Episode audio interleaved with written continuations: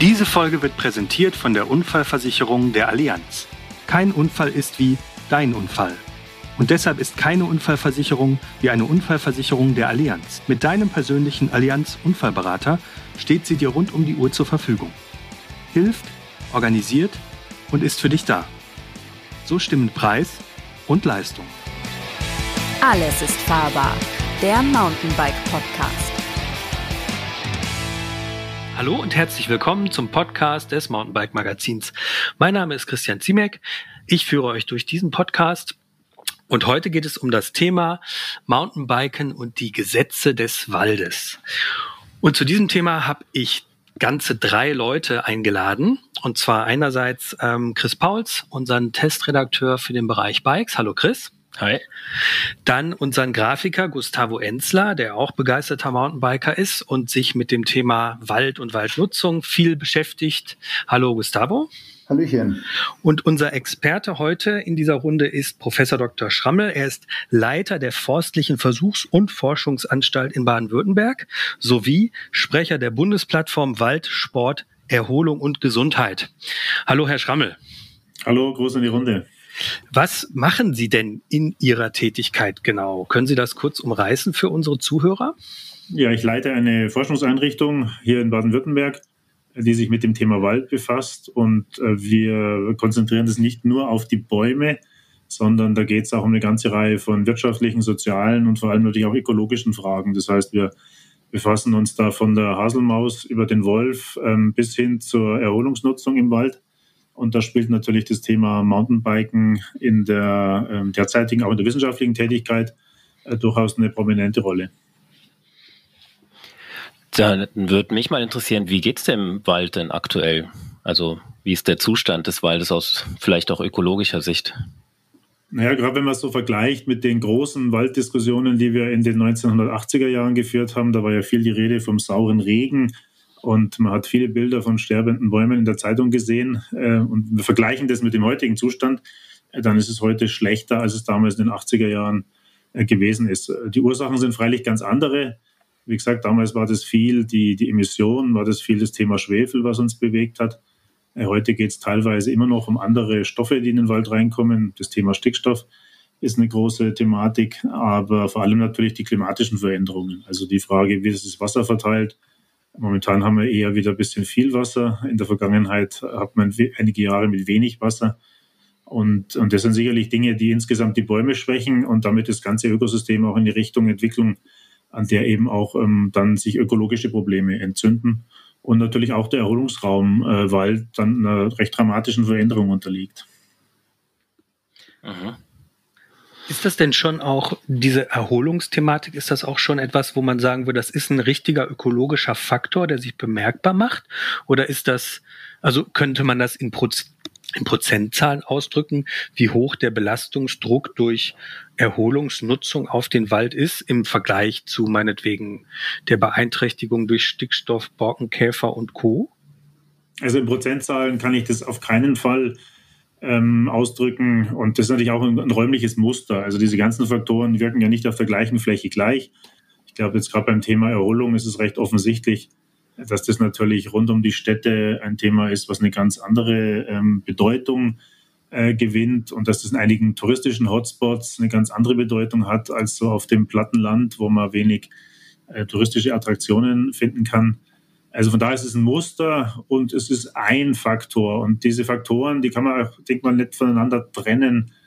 Ähm, wenn dann so verglichen wird, was ist schlimmer oder was ist weniger schlimm, ähm, letztlich ist es natürlich ein, ein Zusammenspiel häufig. Ähm, ich sage jetzt mal die, die Frage, wie sehr stört jemand, der in die Natur äh, geht und sich da, um sich da zu erholen, hängt beispielsweise auch ganz stark davon ab, inwieweit werden die Tiere ähm, etwa durch Jagd störanfällig gemacht. Also ohne jetzt über die Jagd zu reden und die Frage, wie sensibel müssen Tiere sein, weil sie von Menschen verfolgt werden, kann ich das andere Thema, nämlich inwieweit stört jemand, der zu Fuß oder mit dem Fahrrad unterwegs ist, die Tiere überhaupt nicht vernünftig verstehen. Und, und auch beim Management würden dann die zwei Faktoren zum Beispiel zusammengehören. Also wenn ich die Störung durch die Spaziergänger minimieren will, muss ich mir auch überlegen, wie kann ich die Sensibilität der Tiere, die ja im Spaziergänger eigentlich den Jäger fürchten und, und nicht den, den, den Wanderer, der da mit seiner Vesper arglos den Weg entlang kommt.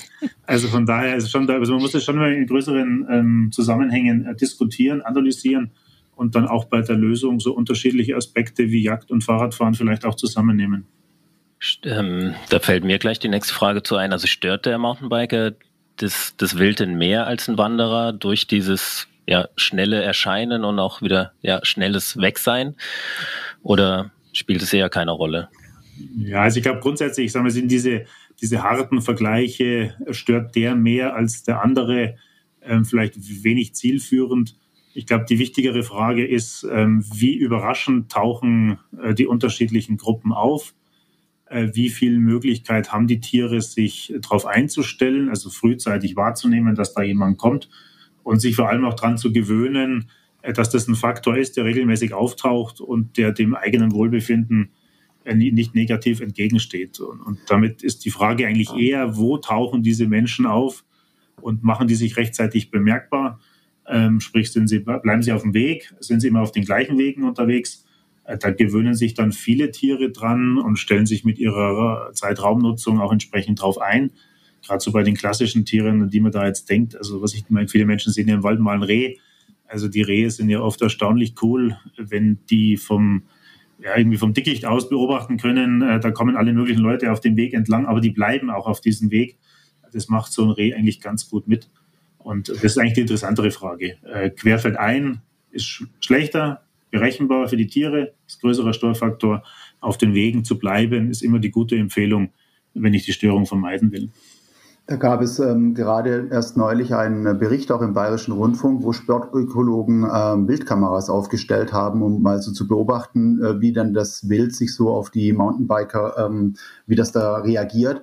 Und das Ergebnis oder die Erkenntnis war, ähm, dass äh, naja, die Tiere tatsächlich sowieso eher in den Dämmerungszeiten ähm, rauskommen und äh, sich dann ja da dann auch, auch kein, nicht mehr auf die, also nicht mehr mit den Mountainbikern konfrontiert werden. Also insofern die dann quasi nicht nachts fahren, werden, sind die Tiere quasi ungestört, weil die sowieso dann ihren Schutz suchen im Unterholz und so. Ist das, ähm, trifft das auch so Ihre, Ihre Erkenntnis oder?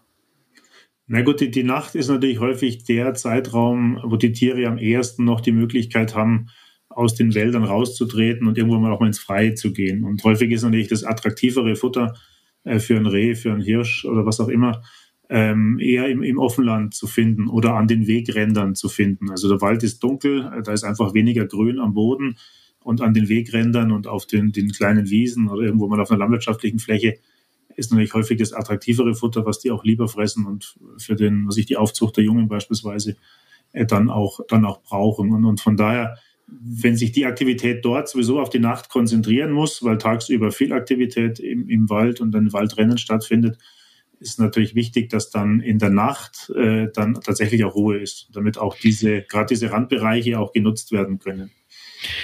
Was mich in dem Zusammenhang mal interessieren würde, ist so die Frage, ähm, es wird äh, oftmals so ein bisschen von dem, so ein Mythos verbreitet, die Mountainbiker würden querfeld einfahren. Letzten Endes ähm, hat kein Mountainbiker wirklich Spaß daran, querfeld einzufahren, weil wir fahren auf Trails. Das sind ja zwar keine offiziellen Strecken, aber schon auch, ich nenne es mal tradierte Wege. Der Boden ist durch die Benutzung, ähm, da, da, da sieht man eine Linie. Ähm, äh, und ich würde mich jetzt, äh, ich frage mich immer eigentlich im großstädtischen Umfeld, in einem Wald, der sozusagen von Wanderern, von Joggern, von Mountainbikern, von äh, Radfahrern, die auf Schotterpisten fahren, viel genutzt wird, ist das nicht aus Forst- oder Waldtechnischer Sicht sowieso verloren, also verbrannte Erde? Und ähm, dann die andere Frage, wie sieht's aus in anderen Regionen, wo die Waldflächen wesentlich größer sind?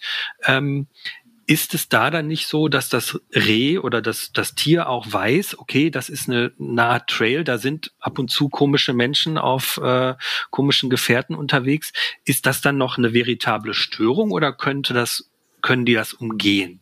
Und sozusagen das auch nicht mehr als, als Störung wahrnehmen, weil dieses, also ein Mountainbiker, ich würde jetzt einfach mal sagen, der fährt querfeld ein, kann, ist, ist uninteressant, weil da muss schon ein Weg sein und die Wege, die Trails, die sich im, im, auch im Alpenraum, ähm, die es dort gibt, die sind ja teils 20 Jahre alt und haben sich auch nicht viel verändert.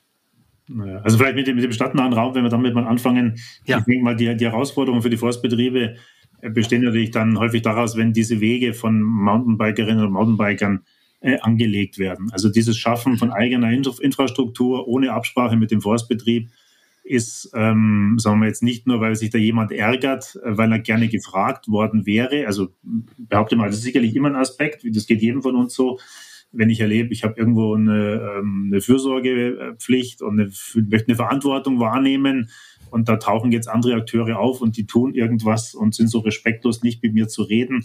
Äh, das ist ein psychologisches Problem. Ich glaube, das kann jeder von uns nachvollziehen. Also kommt da so ein, sagen ein gewisser Ärger dazu. Hat natürlich teilweise auch ganz praktische Folgen, weil viele von den äh, Menschen, die da Verantwortung haben in den Forstbetrieben, äh, Angst davor haben, wenn sie solche Infrastruktur tolerieren, äh, dass das irgendwelche rechtlichen Folgen nach sich zieht. Also sprich, äh, wenn er da Kenntnis davon hat oder wenn sie Kenntnis davon hat, dass da so eine Infrastruktur besteht, äh, dass sich daraus eine andere rechtliche Beurteilung in einem äh, Unfallgeschehen ähm, ableiten könnte und dass das vor Gericht Probleme gibt. Und von daher arbeitet man sich dann schon sehr systematisch an dem ab, was Sie jetzt nicht als Querfeld einfahren äh, vielleicht beschreiben würden, aber de facto sind es halt eben ähm, manchmal illegal errichtete Infrastrukturen, ähm, die eben äh, als Problem betrachtet werden. Ich denke jetzt nicht weniger wegen der Beschädigung, weil da jetzt ein Baum kaputt geht. Das glaube ich ist mhm. dann doch die Ausnahme. Oder dass da jetzt systematisch Wurzeln überfahren werden, was dann schon vielleicht weniger die Ausnahme ist, sondern gerade jetzt auch vor dieser, aus dieser Furcht heraus, das hat eine rechtliche Folge für mich, äh, wenn ich dem ähm, Treiben da jetzt ungehindert äh, zuschaue. Und von daher gibt es eigentlich immer Empfehlungen, äh, wäre den Anfängen und wenn man das nicht legalisieren kann, dann lieber schnell den, den Rückbau auf Kosten des Forstbetriebes ähm, in Angriff nehmen. Darf ich da ganz kurz eingrätschen, bevor wir zu dem zweiten Teil der Frage kommen? Wie sieht's denn da aber mit Wanderern aus? Ich meine, der kann ja auch über die Wurzel stolpern und sich den Fuß brechen ähm, und geht unter Umständen auch nicht nur auf den Wegen, die sozusagen in Anführungsstrichen legal sind. Müsste man da nicht dann auch rückbauen? Mhm. Gut, wenn man die wenn, wenn Sie zu Fuß unterwegs sind, haben Sie natürlich andere Rechte. Also jetzt ganz langweilige Beamtenantwort. Äh, das Waldgesetz erlaubt eben dem, dem, dem, klassischen Betreten zu Fuß, äh, wenn Sie jetzt da Pilze sammeln und Sie laufen querfeld ein, äh, das ist eben statthaft. Wohingegen, Aha. wenn Sie mit dem Fahrrad querfeld einfahren, das ist nicht statthaft. Also das ist sagen wir, eigentlich in allen Bundesländern ähm, eigentlich, sagen wir, an dem Punkt über, äh, sind die Bundesländer eigentlich alle in der gleichen Richtung unterwegs dass sie das Fahrradfahren auf Straßen und Wege äh, begrenzen im Wald, äh, wohingegen eben das Betreten zu Fuß ähm, plus minus auf der ganzen Fläche möglich ist. Also wenn es da jetzt irgendwo was gibt, wo forstliche Maßnahmen stattfinden, dann kann das eingeschränkt sein. Aber da gibt es schon eine deutliche Privilegierung des ähm, zu Fußgehens.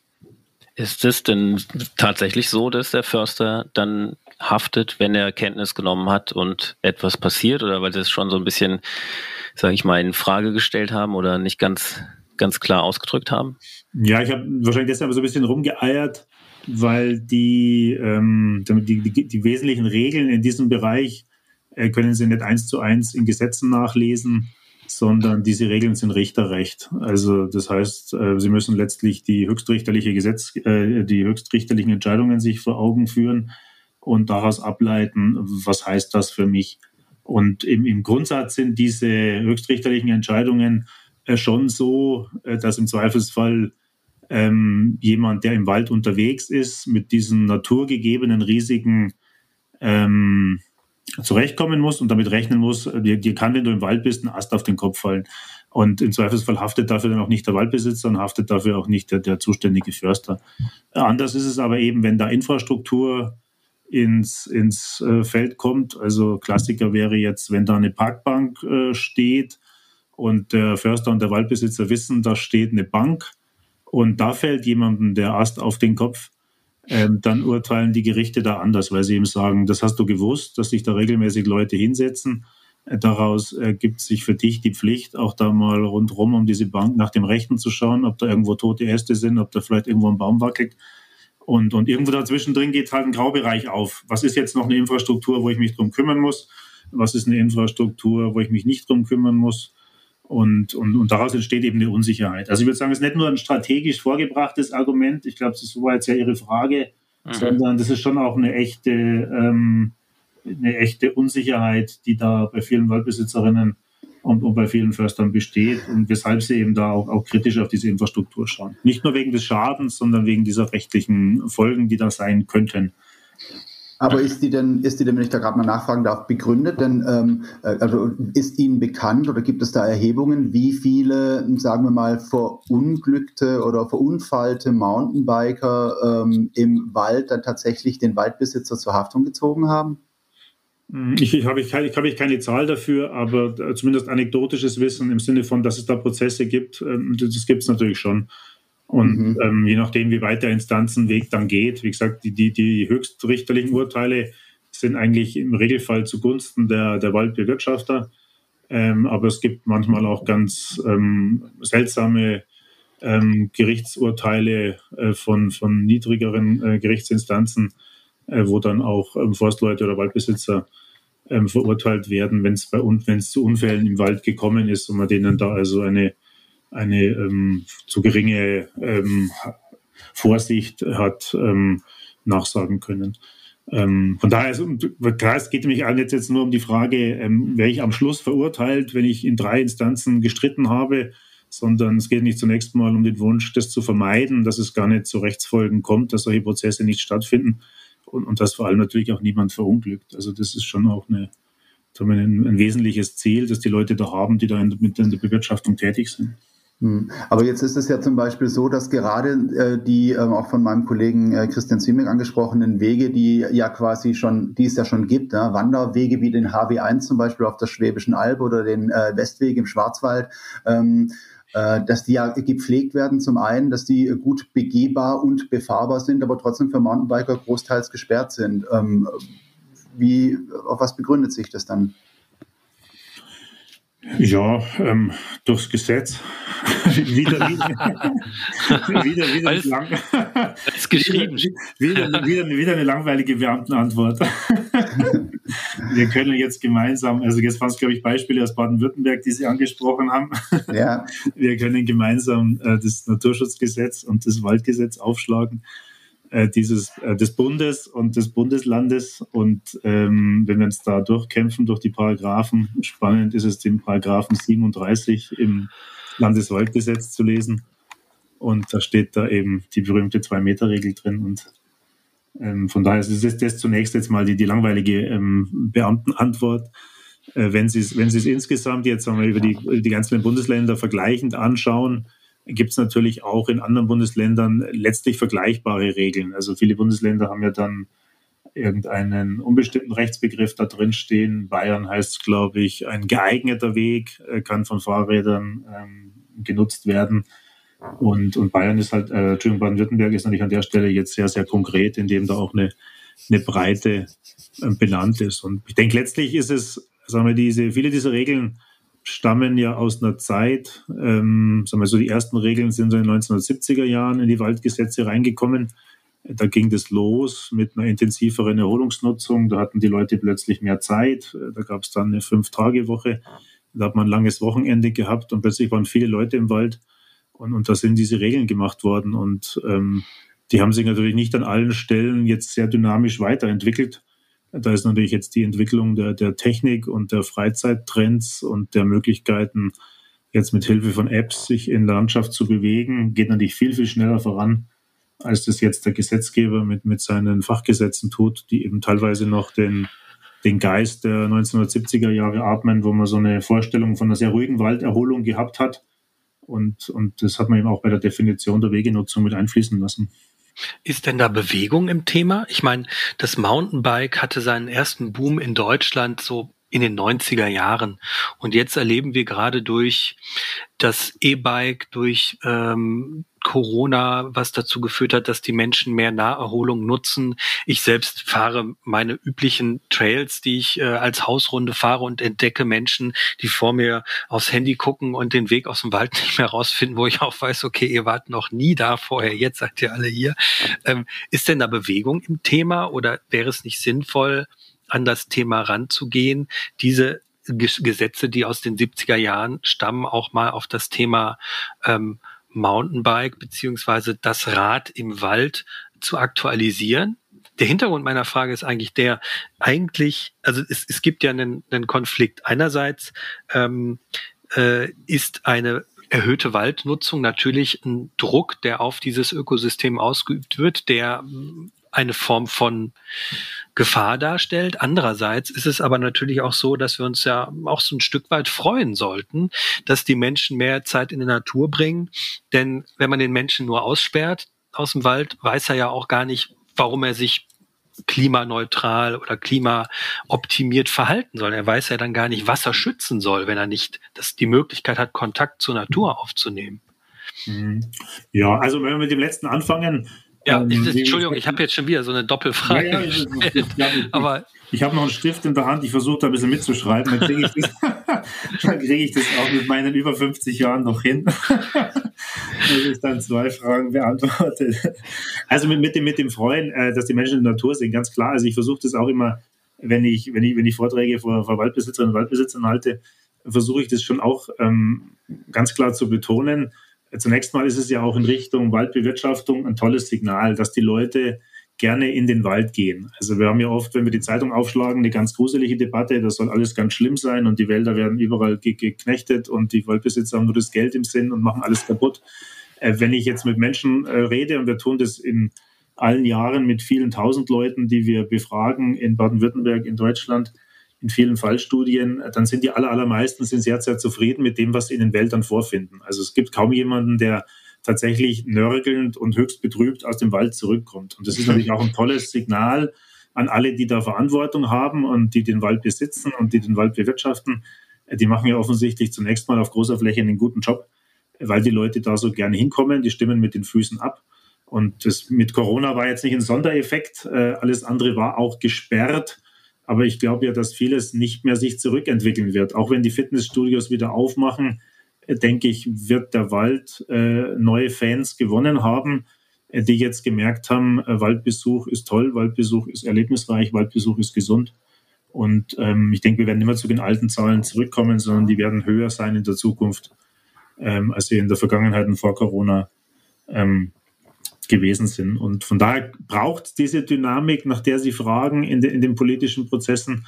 Und die sehe ich auch. Also Sie haben mich ja vorher in einer zweiten Funktion noch anmoderiert, ähm, jetzt als Vertreter der Bundesplattform Wald, Sport, Erholung und Gesundheit. Äh, das klingt, gruselig, das klingt gruseliger, als es ist. Aber Sie hatten eine knackige Abkürzung. die WASEC, ja genau. WASEC, also okay, ja, genau. genau das, klingt, das klingt also auch richtig sexy und nach Durchschlagskraft. Also die, die WASEC ähm, ist ein, ein, eine Art runder Tisch, äh, äh, den das Bundeslandwirtschaftsministerium ähm, infolge eines nationalen Waldgipfels einberufen hat. Und da treffen sich Verbände, die jetzt die Interessen der Waldbewirtschafter vertreten, äh, die die Interessen ähm, der Schutzgebiete vertreten, die die Interessen der Jägerschaft vertreten, äh, der Bundesländer vertreten und, und eben auch ganz viele Akteure, die im Bereich Sport ähm, und auch dem Fahrradfahren äh, unterwegs sind. Und, und das bringt natürlich Dynamik. Und wenn Sie auf die Homepage ähm, des Bundeslandwirtschaftsministeriums gehen, äh, da können Sie sich im Positionspapier dieser, ich sag's nochmal, der WASEC äh, herunterladen. und äh, diese WASEC hat da nach einer ja, halbjährigen Diskussion äh, wesentlich zwei Dinge vorgeschlagen. Ähm, zum einen eine Harmonisierung äh, des Betretensrechts in Deutschland um der Tatsache gerecht zu werden, dass sich natürlich viele von uns nicht nur in ihrem heimischen Landkreis bewegen, wo man vielleicht irgendwann mal die Rechtssituation auch verstanden hat, vielleicht auch bereit ist, sich daran zu halten, äh, sondern wir sind ja auch alle mobil, wir bewegen uns über Landesgrenzen in Deutschland hinweg oder wir sind bei der touristischen Nutzung auch mal irgendwo in einem anderen Mittelgebirge unterwegs. Und da wäre es natürlich auch schön, wenn man einfach Rechtssicherheit hätte, wenn man ähnliche Definitionen hätte, was ist eigentlich Wald, äh, wie kann das Porträten stattfinden.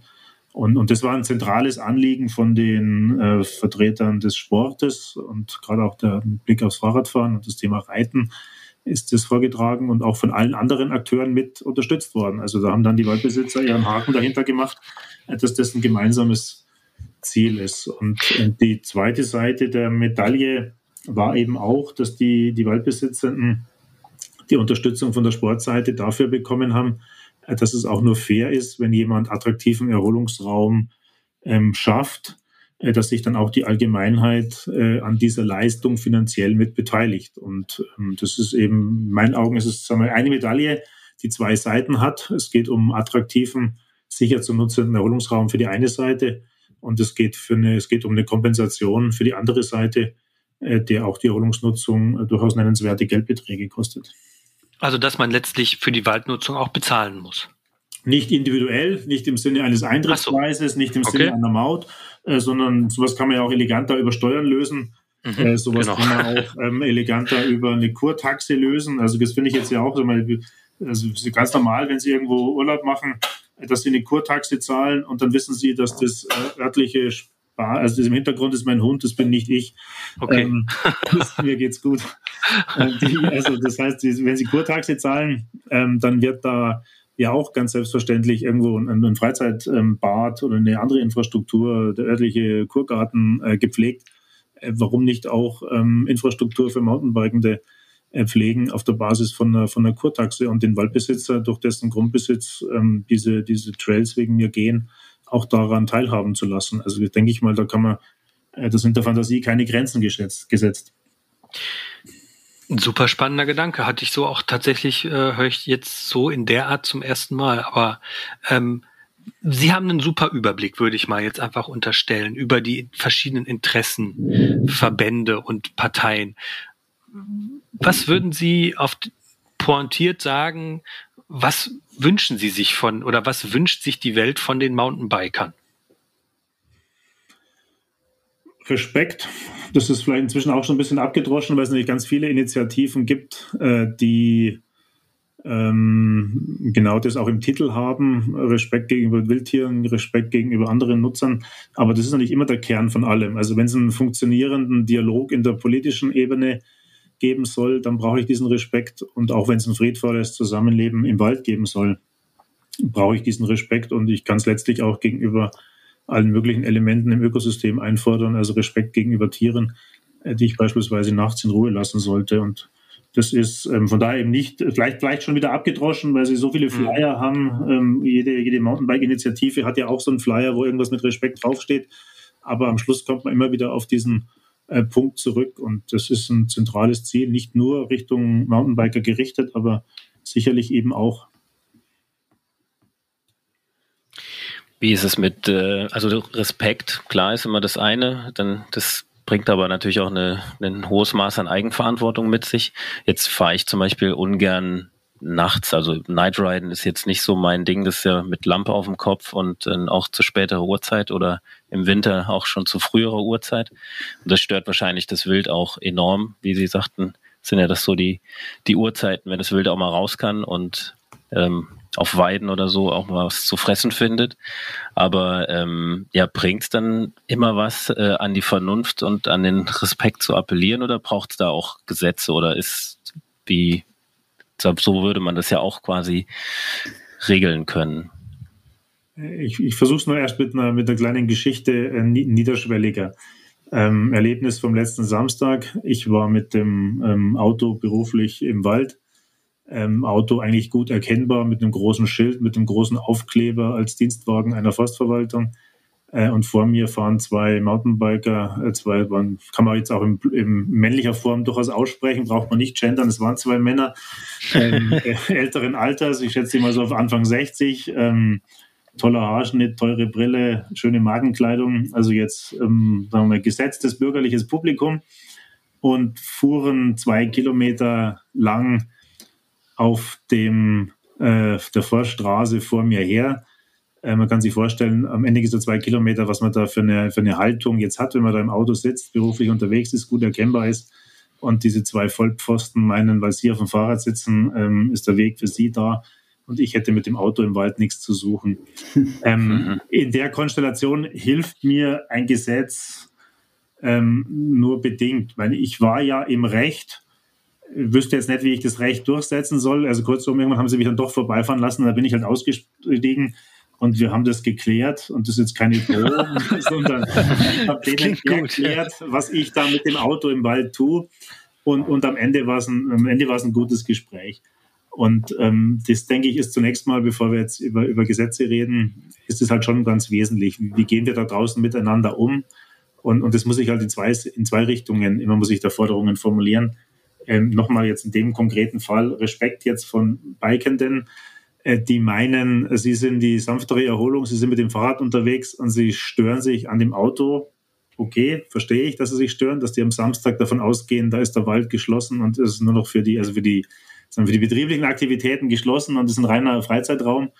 Ich würde da einfordern, Respekt gegenüber den Bewirtschaftern, die es eben in vielen Fällen nur am Wochenende auch machen können. Gerade wenn Sie jetzt an, an Nebenerwerbslandwirte denken, die arbeiten auch während der Woche, die können nur am Wochenende Holz machen, sonst haben die gar keine Zeit dafür. Und dann ist eben der Wald am Wochenende auch Wirtschaftsraum.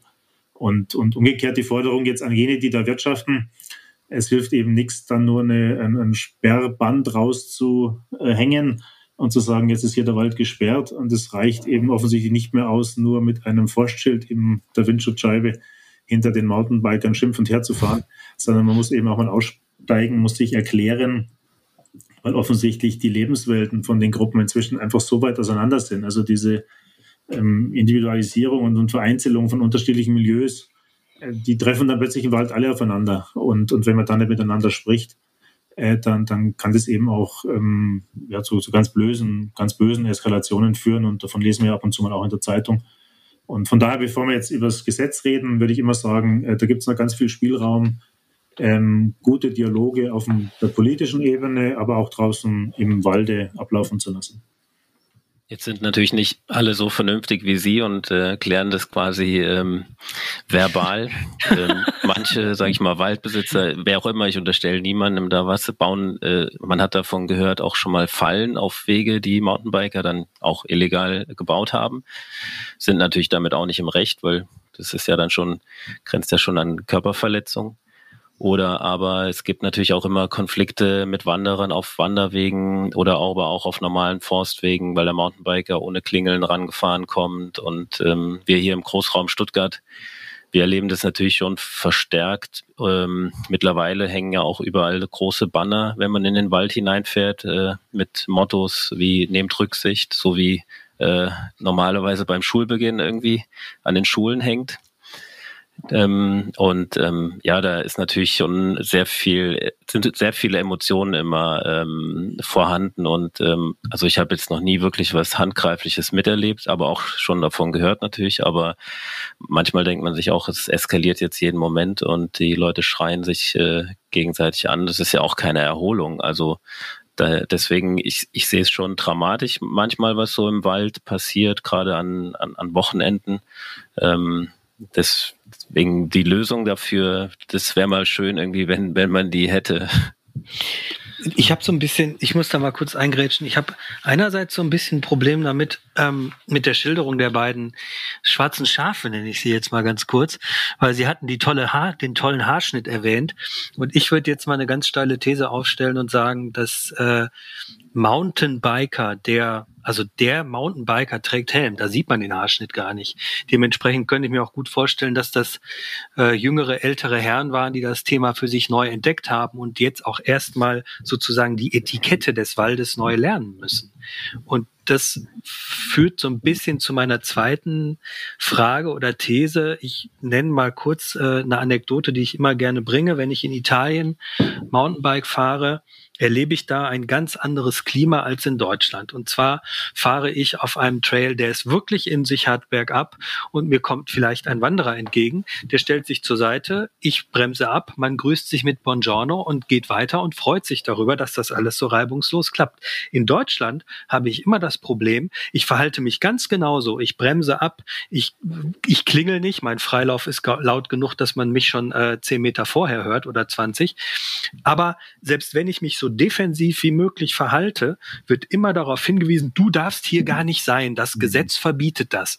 Und ich glaube, dass ein Gesetz, wie es die zum Beispiel die Zwei-Meter-Regel in Baden-Württemberg, ähm, ähm, dass die sozusagen verhindert, dass Deutschland Fahrrad lernen kann. Und ich glaube, Deutschland muss Fahrrad lernen können, sowohl auf der Straße, da sind wir noch viel weiter weg von dem, wo wir hin müssen, auch in Bezug auf Mobilitätswende etc., aber auch im Wald muss Deutschland äh, und der deutschsprachige Raum lernen, sich mit dem Thema, also ist meine Meinung, sich damit auseinanderzusetzen, weil, wie Sie auch schon sagten, das wird nicht weniger werden, das wird sich höchstens stabilisieren, vielleicht sogar mehr werden. Mhm. Und ich vermute fast schon, dass solche Regeln wie die Zwei-Meter-Regel, ja, den Lernprozess zerstören, der da eigentlich stattfinden könnte, dass man sich verständigt, dass man sich respektvoll behandelt, weil das in dem Moment dem Gegenüber immer Futter gibt und sagt, du darfst hier gar nicht sein, obwohl das Gegenüber einfach überhaupt nicht in dem Moment bedroht ist. Weder durch zu viel Geschwindigkeit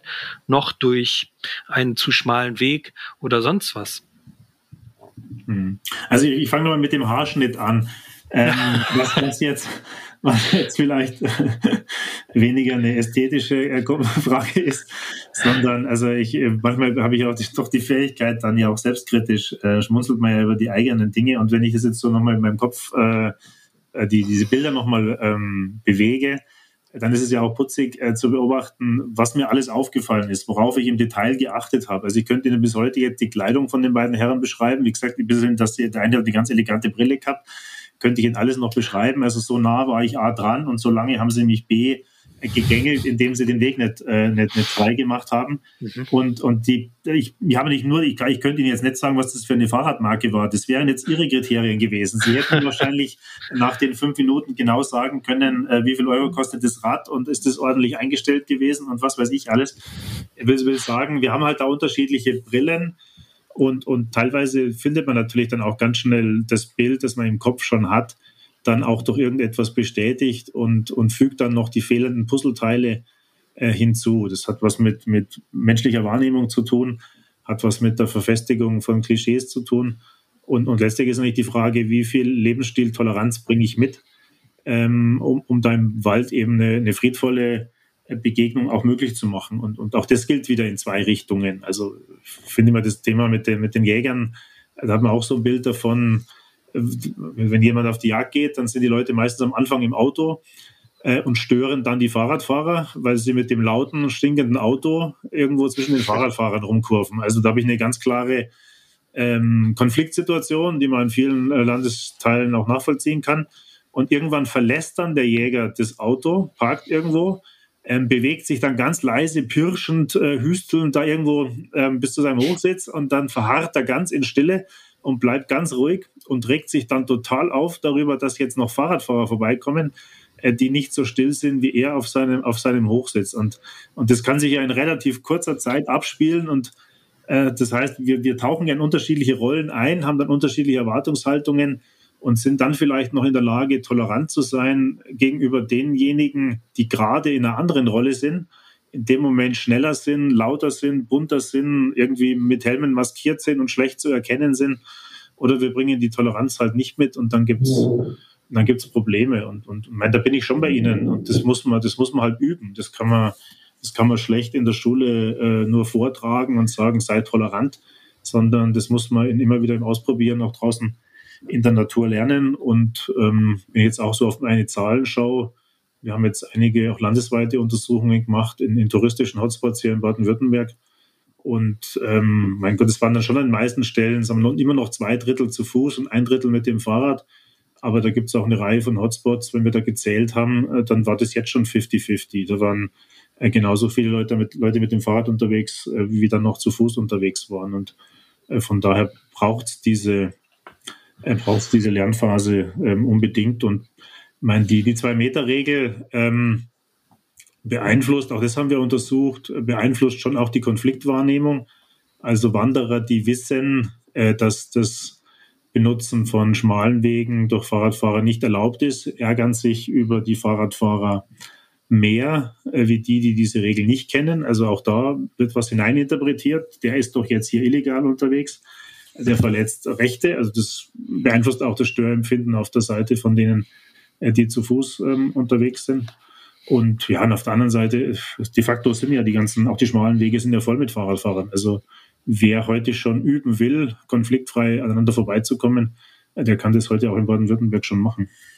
Und das wird auch praktiziert ähm, und zwar zu Genüge. Ich habe da, glaube ich, auch äh, sehr viele, sehr viele Erfahrungswerte sammeln können in den letzten Jahren und gerade auch auf der Schwäbischen Alb selbst Wandergruppen, die von Guides des Schwäbischen Albvereins angeführt werden, denen man dort begegnet, äh, die verhalten sich äh, dann auch Mountainbikern gegenüber in der Regel freundlich und äh, wenn der Mountainbiker da rücksichtsvoll ist und dann gibt es da eigentlich kein Problem.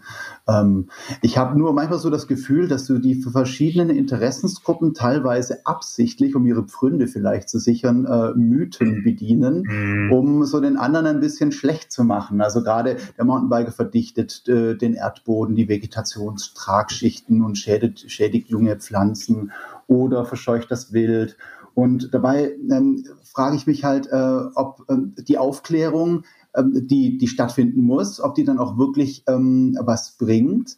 Ähm, weil, also, also gerade auch zum Beispiel, was ähm, den Mountainbiker an sich geht, das ist ja nicht der Mountainbiker. Oft wird dann absichtlich, habe ich so manchmal das Gefühl, von Downhillern gesprochen. Mhm. Dabei ist das eine komplett andere äh, Sportart als das Mountainbiken, wo ich sage, ein Großteil unserer Leser, ich würde es sogar auf über 90 Prozent schätzen, es sind Tourenfahrer, die auf sanften Wegen, ähm, äh, ja, schmalen Pfaden fahren möchten, ohne dass es jetzt krasse Steilabfahrten gibt oder Sprünge oder ähnliches. Das heißt, äh, es wird absichtlich eine Nischensportart hervorgehoben, äh, um das quasi als Argument zu bedienen, äh, das grundsätzlich ähm, einzuschränken oder einzudämmen. Ja, das, das stimmt tatsächlich. Ähm, kann ich jetzt inzwischen auch, wenn man da mal sensibel dafür ist, es ist tatsächlich häufig so, dass jetzt sowohl in der Szene des Naturschutzes wie auch im, im Bereich Wald, wenn ich ein schlechtes Beispiel schnell brauche, um irgendwo ähm, unangemessenes Verhalten äh, zu illustrieren, dann wird sehr gerne ein Mountainbiker herangezogen. Also es ist so, es ist eine, eine rhetorische Figur, äh, die nach wie vor in der, in der öffentlichen Debatte da eine ganz große Rolle spielt. Ähm, ich habe auch keine gute Erklärung dafür, warum sich das immer noch so hartnäckig hält, weil ähm, klar ist, als das losging und das was Exotisches war, ähm, da hat man ja auch, ähm, da ist verständlich vielleicht, da waren alle erschreckt und die schauen ganz anders aus und die sind laut und die sind schneller oder irgendwas. Aber inzwischen, das ist ja mit den, mit den, durch dieses quantitative Phänomen, macht es ja eigentlich keinen Sinn mehr. Aber was hält sich in der Sprache hält sich das nach wie vor. Also muss ich Ihnen zustimmen. Das ist so. Das ist mhm. in öffentlichen Debatten ist so. Wenn ich ein abschreckendes Beispiel brauche, greift man bis heute äh, zum, zum Thema Mountainbiken. Obwohl, und jetzt sind wir jetzt vorher auch über ein paar so, ein paar so grässliche Beispiele geredet, dass da Drähte gespannt werden oder dass es zu irgendwelchen äh, verbalen Auseinandersetzungen kommt. Mit unseren Befragungsdaten kann ich da schon sagen, das ist wirklich, das sind die ganz, ganz exotischen Beispiele. Also der Kraft zwischen dem, äh, was da medial über diese Konflikte zwischen Wanderern und Mountainbikern, das Thema ist ja rauf und runter äh, berichtet worden in Zeitungen, im Fernsehen, im Radio, überall hat man sich ja diesen Konflikt abgearbeitet. Und klar finde ich immer irgendjemand, der einen schrecklichen O-Ton in eine Kamera spricht und der auch noch eine kreisliche Geschichte weiß, äh, was das sich angeblich schon mal irgendwo zugetragen hat mit den Leuten, die wir in den Interviews treffen, ähm, die, die beschreiben uns eine ganz andere Welt. Das ist wirklich, das ist absolut exotisch. Also diese verbalen Auseinandersetzungen, äh, da gibt es eine Handvoll Leute, die das von 100 Befragten überhaupt schon mal erlebt haben, dass es zu einer verbalen Auseinandersetzung kommt, äh, geschweige denn, dass es noch, noch schlimmer gewesen wäre. Also man muss da wirklich sehr, sehr aufpassen, dass nicht das, was medial transportiert wird, irgendwann mal für den Normalfall gehalten wird. Ähm, mit unseren Untersuchungen kann ich sagen, ähm, weit überwiegend kommen die Leute friedlich aneinander vorbei. Äh, selbst die verbale Auseinandersetzung ist schon exotisch. Und äh, um die 90 Prozent kommen eben mit einem sehr guten Gefühl aus dem Wald wieder heraus und, und wissen nichts von ähm, massiven Störungen zu berichten. Da kann ich jetzt räumlich differenzieren. Wenn Sie jetzt Stuttgart nehmen und über den ähm, Schlossgarten in Stuttgart oder irgendwelche ähm, Verdichtungsräume äh, rund ums Bärenschlösschen sich das anschauen. Da haben wir auch gute, gute Zahlen, gerade aus der Ecke jetzt hier im Stuttgarter Wald. Ähm, klar, da sind so viele Menschen, äh, da ist das eine echte Herausforderung. Aber Gott sei Dank ist ja Baden-Württemberg ein bisschen größer und dann gibt es auch ganz schnell ein differenzierteres Bild. Hm, ich hätte äh, tatsächlich eine Erklärung dafür, warum das manchmal so überspitzt dargestellt wird oder warum der Downhiller statt des sagen wir mal, Mount Tourenfahrenden Mountainbikers herangezogen wird. Und zwar ist es äh, schon auch so, dass es sich ja in den letzten oder im letzten Jahr ähm, auch in den letzten Jahren tatsächlich, also das ist ja positiv, relativ viel getan hat, auch jetzt bundesweit, was jetzt äh, Streckenlegalisierung von Mountainbiker angeht. Also überall gibt es Projekte, Strecken werden freigegeben, äh, die ähm, ges gute Gespräche finden statt zwischen den äh, verschiedenen Interessensgruppen.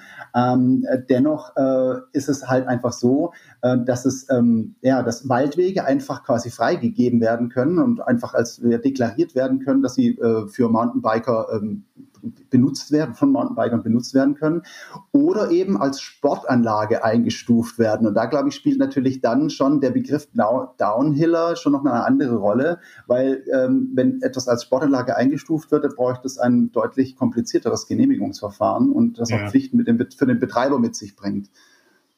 Und so kann man das natürlich dann schon noch ein bisschen sagen wir, schwieriger machen und äh, ja, problematischer, die ganze Geschichte, wenn man das nicht möchte. Aber es ist wahrscheinlich schon nichts Besonderes. Wir haben das in anderen öffentlichen Diskussionen ja auch, ähm, dass dann für eine, für eine große Gruppe ähm, ganz wenige ähm, so das Aushängeschild werden. Und wenn ich jetzt über also über, über, über Moslems in, in Deutschland äh, spreche, dann wird ja auch ganz schnell auf, auf bestimmte Spitzen, auf irgendwelche islamistischen Kreise äh, abgehoben und dann bleibt das Zerrbild ähm, eben jenes, was dann nicht typisch ist aber in der öffentlichen Debatte einen großen Anteil hat. Und vielleicht ist das einfach ein, Teil, ein, ein Kennzeichen von, von öffentlichen Diskussionen, dass es Interessengruppen leichter fällt, mit Zerrbildern die eigene, äh, sich abgrenzende Haltung deutlich zu machen, als mit dem Normalfall zu argumentieren. Also die berühmten schwarzen Schafe, ne?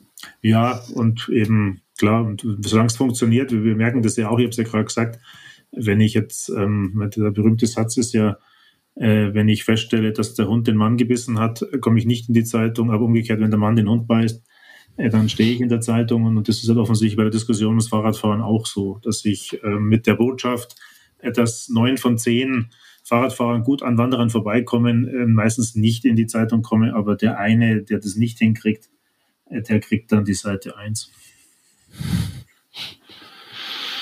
Also wären Sie, also wie, wie würden Sie jetzt ähm, sich die, die perfekte Welt im Wald vorstellen zwischen den ganzen Interessensgruppen, Mountainbiker, Wanderer, Hundebesitzer, Jogger, Forstwirtschaft, aber auch Jägerschaft und natürlich, die haben wir noch nicht so sehr angesprochen, äh, Umweltschützer.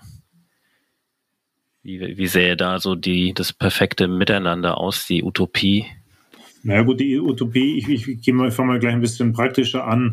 Ähm, was, was, wir versuchen, beispielsweise, wir sind auch für das Thema Wildtiere zuständig, äh, da gibt es ja auch Instrumente, äh, dass man Wildruhegebiete beispielsweise auf den Weg bringt. Und äh, die setzen einen Planungsprozess voraus. Da muss man mit den Eigentümern reden, da muss man mit der Jägerschaft reden, da muss man mit dem Artenschutz sich auseinandersetzen und da muss man eben auch mit den touristischen Interessen und mit den, wegen mir auch mit den Mountainbikes-Gruppen, die da irgendwo unterwegs sind, sich auseinandersetzen. Wenn das eine gute Planung sein soll, gut im Sinne von, ich habe die unterschiedlichen Interessen abgebildet, ich habe die Bedürfnisse von Wildtieren abgebildet und ich habe auch eine gute Chance, äh, dass sich zumindest die Akteure, die da aus der Region stammen, anschließend dran halten.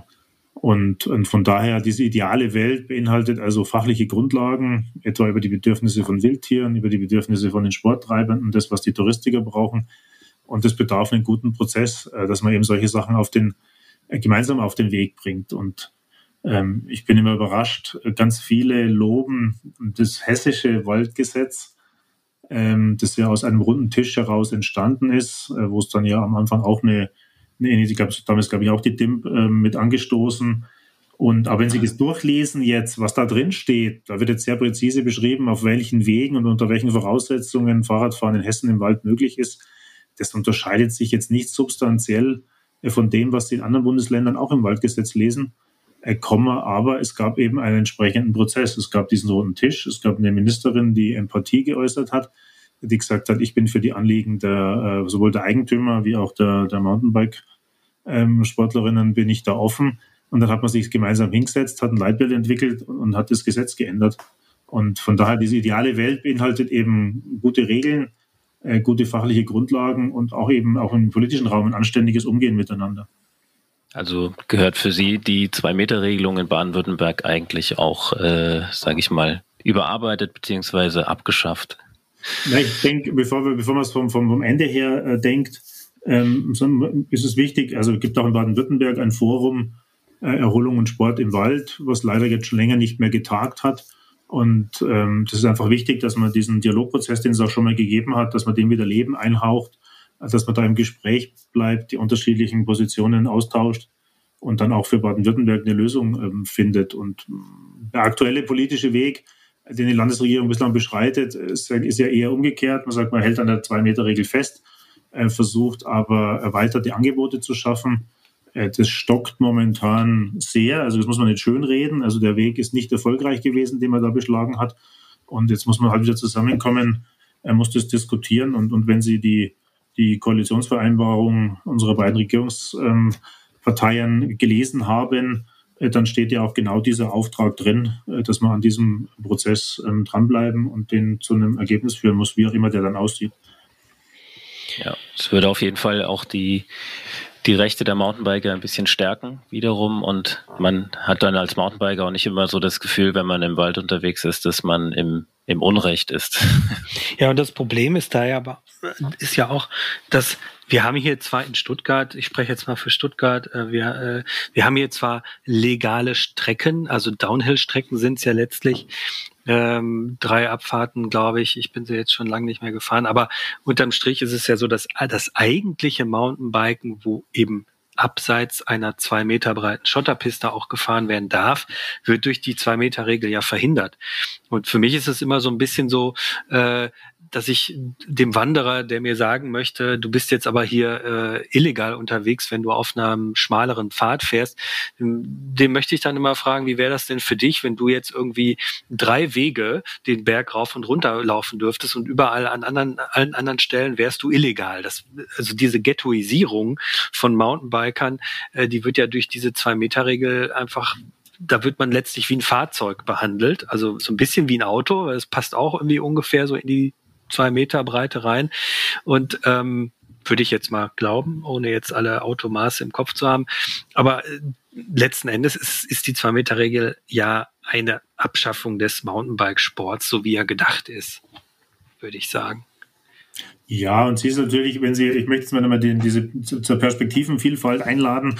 Es ist natürlich auch eine Möglichkeit, ähm, etwa für die, für die Waldbesitzerinnen und die Waldbesitzer, auch ihre Interessen ähm, effektiver durchzusetzen. Also das ist natürlich auch eine Regel, also die trifft, klar, sie, wie Sie es jetzt beschreiben, die betrifft Sie, weil Sie sagen, da ist eine, Sie interpretieren da eine Diskriminierung hinein oder umgekehrt sehen positiv gesagt die, die Privilegierung von denen, die da zu Fuß unterwegs sind. Also das, der Gesetzgeber macht da einen Unterschied, ganz klar. Aber er misst eben dann auch der, ähm, der Möglichkeit von Waldbesitzerinnen und Waldbesitzern, ihre Interessen zu vertreten, eine große Bedeutung bei, weil das ist ja nicht de facto so, das Waldgesetz in Baden-Württemberg verbietet ja nicht nur äh, das Fahrradfahren auf diesen schmaleren Wegen im Wald, sondern es ermöglicht ja, wenn man den Paragraphen zu Ende liest, ausdrücklich auch davon abzuweichen. Und die Forstbehörde kann das ähm, tun, kann dann den Prozess anstoßen oder andere können den Prozess anstoßen. Am Schluss braucht es halt eine Genehmigung. Und de facto müssen dann eben auch die Waldbesitzerinnen und Waldbesitzer ähm, sagen, bin ich einverstanden oder bin ich nicht einverstanden. Und ähm, das ist von daher auch eine Privilegierung des Waldbesitzes. Und da muss ich sagen, das, das finde ich jetzt auch mal okay. Also wenn wir uns Eigentumsrechte etwas wert sind und mein im Wald, um das vielleicht zu beschreiben, in, auf Deutschland bezogen, ungefähr die Hälfte der Waldfläche gehört Privatleuten. Also das sind nicht nur irgendwelche schrägen Adeligen, die man da in der Yellow Press lesen kann. Also das ist neben der Gloria von Ton und Taxis. Es ist der Normalfall, Herr Mayer und Frau Müller, äh, die im Schnitt zwei Hektar Wald haben. Wenn sie in den Schwarzwald gehen, dann sind es überwiegend landwirtschaftliche Betriebe, äh, die dann halt vielleicht 20 Hektar oder irgend sowas Wald besitzen. Und, und die wollen da wirtschaften können, die wollen ihre Bedürfnisse durchsetzen können, äh, die wollen ähm, jetzt eben auch einen produktiven Forstbetrieb, vielleicht einen Teil ihres Einkommens da erwirtschaften können. Und, und, und das wollen sie gestalten und verteidigen können. Und, und das, dafür sorgt auch die Zwei-Meter-Regel, dass man eben, wenn man da ein Mountainbike-Konzept machen will, und von dem bisherigen Gesetz, äh, von dem, von dem sozusagen diesem Grundsatz ähm, abweicht, äh, da muss man mit den Besitzern reden. Und das finde ich zunächst mal ähm, okay. Das hat auch was mit gesellschaftlichem Frieden zu tun, ähm, dass nicht auf dem Eigentum von anderen irgendwelche Planungen laufen, ohne dass die ähm, gefragt werden müssen und im schlimmsten Fall auch ihr Veto einlegen. Also ohne, ohne den äh, absolut wichtigen Austausch in Frage zu stellen, den Sie gerade auch angesprochen haben, ich finde den auch absolut äh, notwendig. Ähm, ist aber doch so, dass es bei den Mountainbikern oft äh, natürlich auch Unverständnis herrscht über, ähm, ja, über die Bewertung des Ganzen. Ne? Also Sie korrigieren mich, äh, 97 Prozent des deutschen Waldes wird äh, mehr oder weniger intensiv für forstwirtschaftliche Zwecke genutzt. Äh, und ähm, äh, es gibt äh, dann auch immer wieder in den sozialen Medien geteilte Bilder, wenn es gerade zur Holzernte kommt, wenn dann diese Harvester da reinfahren auf diesen Rückegassen. Also wir sprechen hier von über drei Meter breiten Wegen, die durch tonnenschwere Industriemaschinen verdichtet werden. Ähm, und da fragen wir uns oder fragt sich der Mountainbike immer so, wo ist denn da die Verhältnismäßigkeit? Also wir sollen quasi diejenigen sein, die dem, dem, dem Wald schaden. Auf der anderen Seite ist das hier quasi ein Industriegebiet.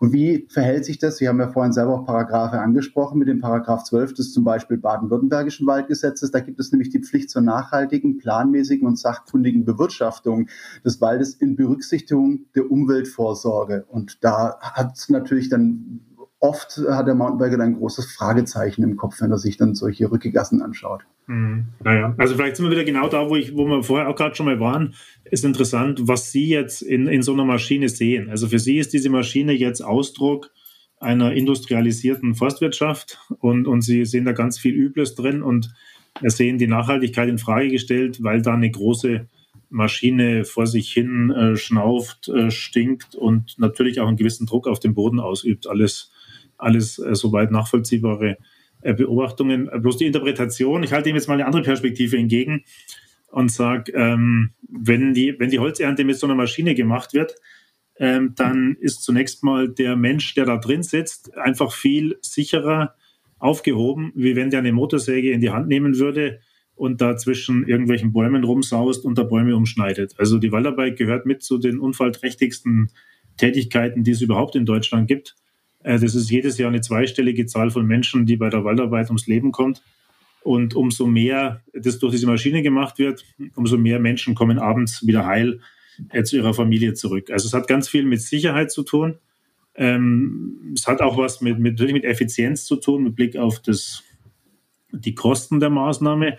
Aber diese Effizienz beinhaltet ja auch, äh, wenn Sie die gleiche Tätigkeit dort jetzt mit Motorsägen ausführen würden, dann sind die Jungs da wochenlang beschäftigt und, und sägen da ab und zu mal einen Baum um. Wenn das die Maschine macht, dann ist der Ruckzuck wieder weg. Das heißt, die, die Fläche, die, wie lange die gesperrt ist, die Frage, wie lange da Lärm ist, äh, wie lange da eine attraktive Wohnungsnutzung nicht stattfinden kann, äh, wird auch durch die Maschine beeinflusst. Und von daher würde ich sagen, die Maschine hat gerade auch mit Blick auf die Attraktivität des Waldes auch Vorteile, weil die Holzernte viel schneller mhm. geht, schneller abgeschlossen ist, die Wege wieder freigemacht werden können und, und, und dann die Leute mit Fahrrad zu Fuß oder wie auch immer auf diese Fläche wieder reinkommen können. Also auch da, glaube ich, hilft der Perspektivwechsel und hilft es, sich anzuschauen, was wollen die mit der Maschine, was hat die Maschine für Effekte. Ähm, und ich, ich sehe da eine ganze Reihe von positiven Effekten, äh, gerade auch im, im, im sozialen äh, Bereich. Und äh, dieses Gegeneinanderstellen, wie viel Schaden macht das Fahrrad und wie viel Schaden macht so, eine, so ein Harvester, ist klar, wir vergleichen da natürlich jetzt Äpfel mit, mit, mit, mit Birnen. Ähm, also ich bin jetzt niemand, der ständig über die Schäden durch die Fahrräder ähm, aufwarten würde. Und genauso wenig macht es aber Sinn, bei diesen großen Maschinen, bloß weil sie groß sind, ähm, in erster Linie immer auf die Schäden zu achten. Äh, die helfen tatsächlich, weil sie eben so wirkmächtig sind, mhm. ganz viele Schäden zu verhindern, weil die, die heben ja praktisch so den ganzen Baum komplett heraus wenn Sie das von Hand machen, äh, haben Sie meistens jetzt an den verbleibenden Bäumen viel mehr Schaden wie bei der Maschine. Also das, das hat schon auch was für sich. Da habe ich, ähm, glaube ich, den Punkt nicht getroffen, den Sie fragen wollten. Aber, der, Aber ich, jetzt wird ich den Perspektivwechsel nochmal anmahnen. Ja, auf jeden Fall sehr viel Licht ins Dunkel gebracht, ja. Ich knüpfe da gerne äh, vielleicht dran an, dann, dann haben wir den Faden vielleicht wieder. Aber ähm, es gibt ja momentan schon einen starken Umbau des Waldes. Ich habe da einen Beitrag gesehen, da kam sie auch drin vor, äh, ich glaube vom SWR. Ähm, die Fichte stirbt aus oder ist vom Borkenkäfer so stark befallen, dass ganze Gebiete abgeholzt werden. Ähm, dann forschen sie, glaube ich, an so einem einer Schwarznussmischung äh, Walnuss als Laubbaumersatz. Ähm, ist es da nicht in, in so einem Zuge jetzt, also das hörte sich für mich jetzt schon fast drastisch so an, da findet gerade eine Revolution statt im Wald. Ähm, und ist es da nicht vielleicht auch ein, sinnvoll, äh, alle, auch die Mountainbiker jetzt zu berücksichtigen, weil die Zwei-Meter-Regelung stärkt natürlich auch den Wanderer. Das, was Sie vorhin gesagt haben, es schützt ja jetzt nicht nur den Waldbesitzer, sondern äh, stärkt ja auch den Wanderer. Die Wanderwege gibt's und da dürfen wir nicht drauf in Baden-Württemberg. Das gilt natürlich jetzt auch nur für Baden-Württemberg. Aber in so einem Zuge wäre es vielleicht sinnvoll, wo der Wald sowieso um, umgebaut wird und äh, große Freiflächen entstehen, auf denen wieder neue Bäume angepflanzt werden, einfach auch den Mountainbiker mit zu berücksichtigen und zu sagen, hier bekommt ihr ein Stück Strecke oder Fläche, da könnt ihr bauen, ähm, was ja auch äh, sage ich mal, auch für die Jugend eine Perspektive gibt, weil die wachsen ja jetzt auch rein und die möchten natürlich auch sehen, dass der Sport jetzt äh, auch weiter Fahrt aufnimmt. Mhm. Ja gut, jede Krise hat auch immer, hat auch immer Chancen. Ähm, zunächst mal ist die Krise schon herausfordernd, weil das, was wir jetzt erleben in den, gerade in den letzten äh, Trockenjahren, ähm, beinhaltet zunächst mal auch ein, ein flächiges Sterben von, von Bäumen. Und gerade wenn Sie sich jetzt das bei der Buche anschauen, was ja eine Baumart ist, die jetzt im Großraum Stuttgart zum Beispiel durchaus sehr prominent vorkommt, ähm, dann äh, tauchen die äh, plötzlich mal, die verlieren erst mal ein paar Blätter, äh, verändern sich in ihrer Gestalt und, und, plötzlich kommen da auch Äste runter. Also es wird zunächst mal mhm. auch risikoreicher im Wald. Ähm, nächster Schritt ist dann, klar, dann habe ich plötzlich überall auf der Fläche auch Leute, die irgendwo sägen und am Arbeiten sind, die Holz transportieren. Also es kommt dann auch eine Phase, wo die Attraktivität für die, für die Sporttreibenden vielleicht auch drunter leidet, weil überall Waldbesitzer engagiert sind, um da hinter den toten Bäumen herzulaufen. Ähm, das provoziert zunächst mal Konflikte. Äh, Komma aber, es setzt natürlich auch bei vielen Forstbetrieben ein Umdenken ein, ähm, ob dieses Geschäftsmodell ähm, nur auf Holz zu setzen auch für die nächste Generation noch trägt. Und äh, bisher haben natürlich ganz viele Forstbetriebe mit der Fichte, die Sie angesprochen haben, einen wesentlichen Teil ihres Geldes verdient. Und das ist eine Baumart, die ist wirtschaftlich ausgesprochen wichtig, ähm, in Anführungszeichen oder in Klammern, manchmal schon gewesen, weil sie in manchen Landesteilen schon, schon ziemlich ähm, gezehntet ist. Und, und dann überlegt man natürlich auch, was gibt es denn für andere Geschäftsmodelle? Wie kann denn die nächste Generation den Forstbetrieb ähm, gut treiben. Und, und da kommen jetzt eben auch Überlegungen. Also akademischer Begriff dazu sind die Ökosystemleistungen. Also gemeint ist, äh, wenn wir da CO2 speichern, äh, kann das nicht auch ein Geschäftsmodell sein? Wäre es nicht fair, dass die öffentliche äh, Hand uns Geld dafür gibt, dass wir in Bäumen oder in Holzprodukten, die aus diesen Bäumen gebaut werden, einen Beitrag zum, zum Klimaschutz leisten? Und, und genauso gilt es nicht auch für dieses Thema Erholung und Sport. Also auch das kann nicht ein Geschäftsmodell sein, dass man sagt, es wäre doch jetzt eigentlich attraktiv. Ich setze jetzt nicht nur auf die schnell wachsende Baumart, äh, die mir den höchsten betrieblichen Erfolg ähm, verspricht, sondern ich versuche einen attraktiven Raum äh, zu schaffen, in dem sich Menschen ähm, begeistert erholen und, und kriege dafür aber auch einen Obolus, äh, damit meine Familie auch irgendwo runterbeißen kann.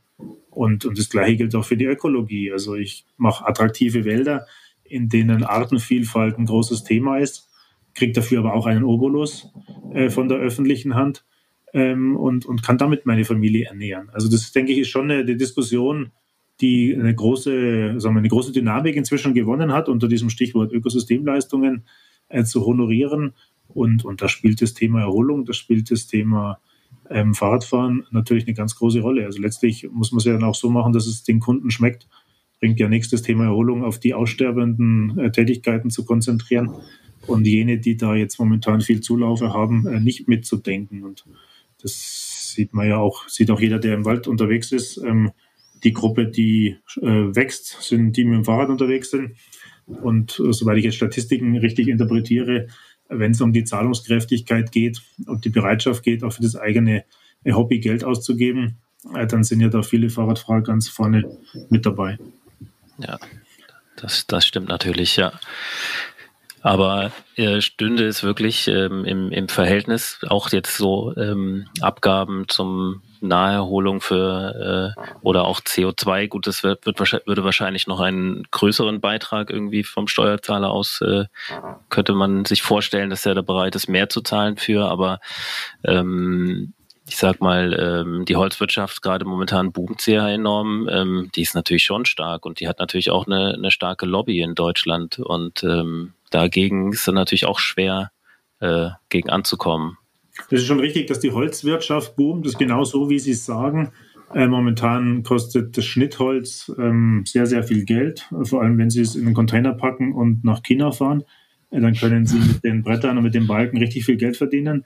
Äh, nur haben halt die Menschen, die am Anfang dieser Kette stehen, die Waldbesitzerinnen und die Waldbesitzer, äh, vergleichsweise wenig davon. Also wenn Sie mhm. das vergleichen, welche Preise steigen, auch das Rundholz, also dieser geerntete Stamm, der da im Wald liegt, der ist auch ein bisschen teurer, als er schon war aber der hat jetzt eben in den letzten Jahren, als es mit Borkenkäfern, mit Trockenheit und so weiter fast nur noch um das Aufräumen von toten Bäumen ging, hat natürlich dieses Holz fast gar nichts gekostet. Und auch jetzt, wo es wieder mal ähm, frisches Holz äh, geerntet wird, äh, sagen wir, sind die Preisanstiege sehr, sehr moderat.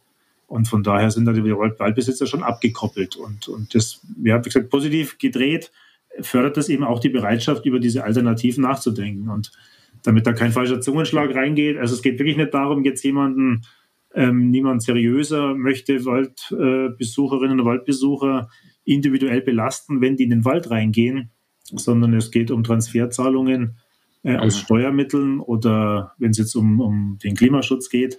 Äh, da gibt es ja auch große Töpfe, die die Bundesregierung eingerichtet hat, wo auch Unternehmen, äh, die äh, CO2 ausstoßen, gegebenenfalls Zertifikate erwerben müssen oder eben eine Bepreisung von CO2 dazu führt, dass da auch Geld akkumuliert. Und, und das denen dann wiederum zu geben, die im Klimaschutz was Positives tun, ist doch, ist doch eine super Idee. Also die, die das Klima belasten, die zahlen und jene, die fürs Klima was Positives tun, indem sie ähm, Wald pflegen, indem sie Holz zur Verfügung stehen, wo das CO2 gespeichert ist, die kriegen aus diesem Topf wiederum Geld. Ist doch, ist doch eine tolle Sache. Und dann ja, müsste man ja eigentlich auch Geld bekommen, wenn man sich auf sein äh, Mountainbike setzt und im Waldsport treibt, statt irgendwie in den nächsten Vergnügungspark oder ins Kino zu gehen und da mit dem Auto hinzufahren. Ja, meine, das wird ja, das wird ja auch eine runde Sache. Also wenn ich, wenn ich, wir, wir fragen jetzt auch in unseren Studien auch regelmäßig, äh, mit welchen Verkehrsmitteln bist du in den Wald gekommen und wie viele Kilometer mhm. hast du vorher zurückgelegt? Und ich denke mal, das ist Ihnen in der Szene wahrscheinlich auch vertraut äh, die Bilanz der Wanderer ist im Schnitt deutlich schlechter wie die der Fahrradfahrer. Also die meistens haben die Fahrradfahrer eine kürzere Strecke zurückgelegt und, und viele sind halt zu Hause mit dem Fahrrad gestartet und haben das Auto überhaupt nicht benutzt. Und, mhm. und von daher ist jetzt mit Blick auf Klimaschutz, äh, wären ja die Waldleute mit der Beißzange gezwickt, äh, wenn sie sich nur über die freuen würden, die fast alle mit dem Auto gekommen sind. Das heißt, wir brauchen einen guten Lobbyismus für Mountainbiker. Ja, gut, den guten Lobbyismus, den brauchen alle. Ja. das ist jetzt nicht meine Aufgabe, sie als Lobbyisten zu stärken. aber aber ich, ich sorge mich, ich, ich sorge mich um den guten Austausch. Und, und dazu ist es eben auch wichtig, dass alle Gruppen, die da mitreden, ähm, einen, einen guten Zugang haben zu den Informationen. Und darum bin ich auch so bemüht, immer sagen wir, diese Konflikte auch realistisch darzustellen, äh, damit das eben nicht belastend ist, damit eben nicht diese Zerrbilder das ist, was im Vordergrund steht, sondern realistische Bilder von dem, was es an Impact im Wald gibt. Und den gibt's. Also auch das Thema Boden können wir gerne mal diskutieren.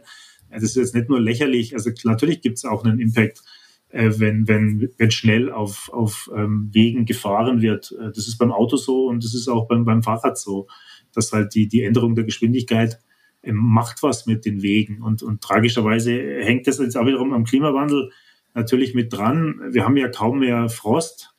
Äh, wir haben jetzt gerade dieses Jahr im Frühjahr äh, wieder extreme Starkregen gehabt und das weicht die Wege auf, macht sie sehr, sehr sensibel gegen jede Art von Bewegung. Und, und da tragen alle, die da auf diesen Wegen rumfahren, tragen natürlich auch dazu bei, äh, dass die Wege dabei Schaden nehmen und dass die hinterher nicht schöner ausschauen. Und das muss man auch als gemeinsame Verantwortung dann ähm, eben, eben mit annehmen. Ist das das Thema Erosion oder verstehe ich das falsch? Naja, so, so ein ähm, der klassische Waldweg besteht halt, ähm, also jetzt bin ich nicht bei irgendwelchen Pfaden, die also naturgewachsen sind, sondern also bei den wirklich bei den gebauten Waldwegen, äh, die haben halt oben eine sogenannte Deckschicht und dann kommt nach unten noch ein Aufbau, Tragschicht und so weiter. Und wenn diese Deckschicht eben aufgeweicht ist, äh, dann ist sie eben anfällig für jede Art von Bewegung. Und ähm, das ist, ist nicht eine Frage des Druckes. Da wird ja manchmal verglichen, dass so eine große Maschine viel mehr Druck, also wenn, wenn die stehen, klar ist der Druck von der Maschine viel größer wie die vom Fahrrad. Aber interessanterweise ist es ja in der Physik nun so, dass diese drehenden Kräfte eben das Spannende sind, wenn es um die Wegebelastung geht. Und äh, ich denke mal, das ist jetzt auch in der in ihrer Szene vertraut, dass je nachdem, wie versiert die Leute fahren, ich kann halt so fahren, dass dem Weg wenig passiert und wenn ich Snackshike kann, dann, dann spürt der Weg halt mehr Spuren und, und drum, drum meine ich eben, das ist eine gemeinsame Verantwortung. Der Appell gilt für jeden Förster, wenn der Weg stört durch den Wald fährt und er fährt 50 statt der gebotenen 30, dann macht der seinen eigenen Weg kaputt. Und, und das gilt eben auch für Fahrradfahrer, wenn die dann Fahrtraining mitmachen ähm, und, und entsprechend ähm, adäquat sich auf den Wegen bewegen, äh, dann halten die länger. Also wer den Weg nutzt, hat auch, glaube ich, eine gewisse Verantwortung, damit pfleglich umzugehen und da kann jeder in seiner Rolle ähm, das begreifen und kann da auch sich ähm, entsprechend verhalten. Ähm, aktuell findet ja die äh, vierte Bundeswaldinventur statt. Ähm, inwiefern spielten da der, der, erhöhte Besucherdruck und der, der Wald in seiner Rolle als Erholungsgebiet eine Rolle? Und können wir uns, weil diese Bundeswaldinventur bis äh, Ende 2022 andauern wird, können wir uns da eine ja, Gesetzesnovellierung erhoffen? Also, die, also das, ja, die, die Bundeswaldinventur integriert immer wieder mal neue Aspekte, aber tatsächlich spielen da jetzt, ähm, außer dass da auch Wege erfasst werden, äh, spielt da das Thema Erholungsnutzung äh, keine prominente Rolle oder de facto keine mhm. Rolle. Also da geht es tatsächlich noch recht klassisch um Bäume. Ähm, da geht es um, inzwischen auch um Biodiversität, da geht es auch um die Frage um Totholz, also eine ganze Reihe ökologischer Faktoren äh, werden da inzwischen abgebildet. Aber da wird jetzt keine, keine Erholungsnutzung mit, mit, mit erfasst. Ähm, dazu gibt es andere Instrumente und da klopfe ich jetzt mal selbstbewusst bewusst uns hier in Baden-Württemberg auf die Schultern äh, wir sind da sicherlich im Bundesvergleich weit vorne, weil wir eine Reihe von Erfassungsinstrumenten haben. Also wir haben eine recht aktuelle Erholungswaldkartierung, die für ganz Baden-Württemberg zeigt, wo sind so die Erholungshotspots. Wir machen das gerade auch jetzt beispielsweise in Stuttgart, haben wir schon zweimal gemacht, in den, in den Ländern, die dem Wald gehören. Eine sehr detaillierte äh, Kartierung ähm, der Bedeutung des Waldes für die Erholung. Äh, das machen sogar die Menschen selber. Also wir schalten da eine Plattform frei, wo jeder, der Spaß hat, eben dann auf dieser Plattform eintragen kann, welche Wälder nutze ich, warum nutze ich die, wo nutze ich die, was gefällt mir da, was gefällt mir da nicht. Äh, daraus entstehen also sehr fein detaillierte Planungen, äh, die man dann eben wiederum in die, in die Waldplanung mit überführen kann. Und äh, das ist auf der, auf der Ebene des Betriebes, das ist eigentlich auch die, die, die spannende Ebene, ähm, dass man eben dann auch jetzt von Seiten von Forstbetrieben weiß, wo sind die Hotspots, wo sind viele Wanderer, wo sind viele Fahrradfahrer, wo kommen die konfliktfrei aneinander vorbei, äh, wo kracht es auch mal, äh, wo muss man vielleicht mit Besucherlenkung was tun, wo muss man bei der Holzernte besonders rücksichtsvoll sein. Also da sammeln wir wirklich viele Informationen und versuchen auch dann eben von Seiten der Wissenschaft da ähm, mit Planung und Daten äh, diesen Konflikten vorzubauen.